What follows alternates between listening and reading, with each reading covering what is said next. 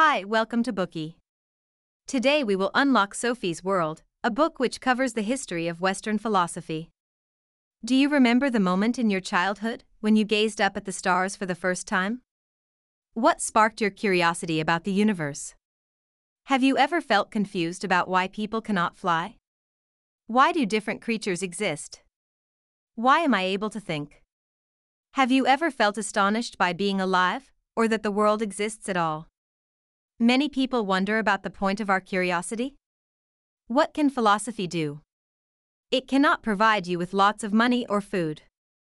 Philosophers are just a group of lazy bones individuals. They think about meaningless things endlessly and waste social resources. However, Gaarder believes that everyone is born with a natural curiosity about the world. But as people grow older and lead a progressively easy life, they become unwilling to learn about the world. Philosophers are those who embark on this dangerous journey once again. Some of them fall off, but many persist. They yell at the people who live easy lives for being too concerned with material matters. Ladies and gentlemen, we are floating in space. But no one cares. They may even refer to them ironically as a bunch of troublemakers. And continue on with their conversations. Would you pass the butter, please? How much have our stocks risen today? What is the price of tomatoes? Have you heard that Princess Diana is expecting again? Right, we have no idea. We often only care about things that do not matter at all and turn a blind eye to crucial events. So, as the book says, now you must choose.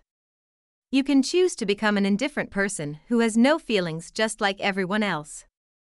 Or you can choose to embrace a mindset full of curiosity and a thirst for knowledge.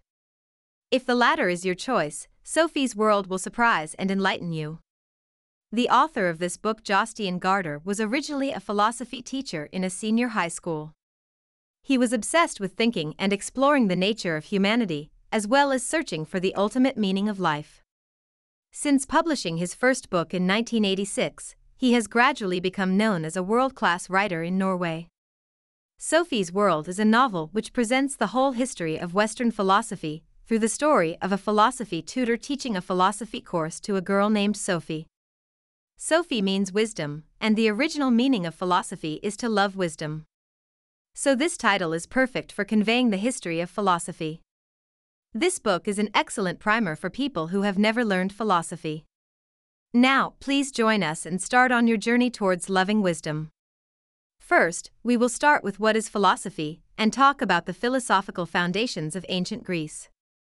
Second, we're going to sort out the philosophical skeletons from the Middle Ages to the philosopher Kant. Finally, we will briefly discuss the era after Kant. Schatz, ich bin neu verliebt. Was? Da drüben. Das ist er. Aber das ist ein Auto. Ja, eben. Mit ihm habe ich alles richtig gemacht. Wunschauto einfach kaufen, verkaufen oder leasen. Bei Autoscout24. Alles richtig gemacht. Wie baut man eine harmonische Beziehung zu seinem Hund auf? Puh, gar nicht so leicht. Und deshalb frage ich nach, wie es anderen Hundeeltern gelingt, beziehungsweise wie die daran arbeiten. Bei Iswas Dog reden wir dann drüber. Alle 14 Tage neu mit mir, Malte Asmus und unserer Expertin für eine harmonische Mensch-Hund-Beziehung, Melanie Lippisch.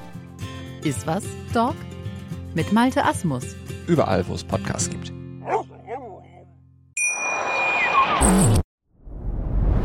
Dir hat dieser Podcast gefallen? Dann klicke jetzt auf Abonnieren und empfehle ihn weiter. Bleib immer auf dem Laufenden und folge uns bei Twitter, Instagram und Facebook. Mehr Podcasts findest du auf meinpodcast.de. Schatz, ich bin neu verliebt. Was? Da drüben. Das ist er. Aber das ist ein Auto. Ja, eben. Mit ihm habe ich alles richtig gemacht. Wunschauto einfach kaufen, verkaufen oder leasen. Bei Autoscout24. Alles richtig gemacht.